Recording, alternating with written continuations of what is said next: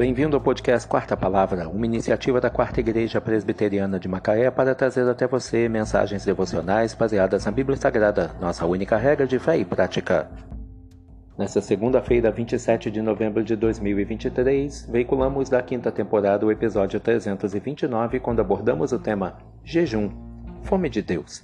Mensagem devocional de autoria do Reverendo Hernandes Dias Lopes, extraída do devocionário Gotas de Esperança para a Alma, baseada em Marcos 9, versículo 29.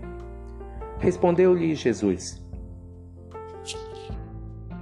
Esta casta não pode sair senão por meio de oração e jejum.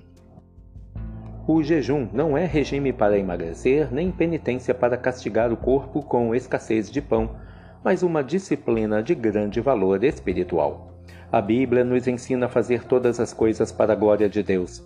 Portanto, quer comais, quer bebais ou façais qualquer outra coisa, fazei tudo para a glória de Deus. Nós comemos para a glória de Deus e jejuamos para a glória de Deus. Mas se comemos e jejuamos para a glória de Deus, qual é a diferença entre comer e jejuar? É que quando comemos, alimentamo-nos do pão da terra, que é símbolo do pão do céu. Mas quando jejuamos, alimentamo-nos não do símbolo, mas do próprio pão do céu. O jejum não é regime para emagrecer, nem penitência para flagelar o corpo. O jejum é um exercício espiritual ordenado por Deus para nos humilharmos sob a sua poderosa mão e fortalecermos-nos espiritualmente para os grandes embates da vida. Quando jejuamos, estamos dizendo que dependemos dos recursos de Deus mais do que os nossos recursos, mais do poder de Deus do que do nosso próprio poder.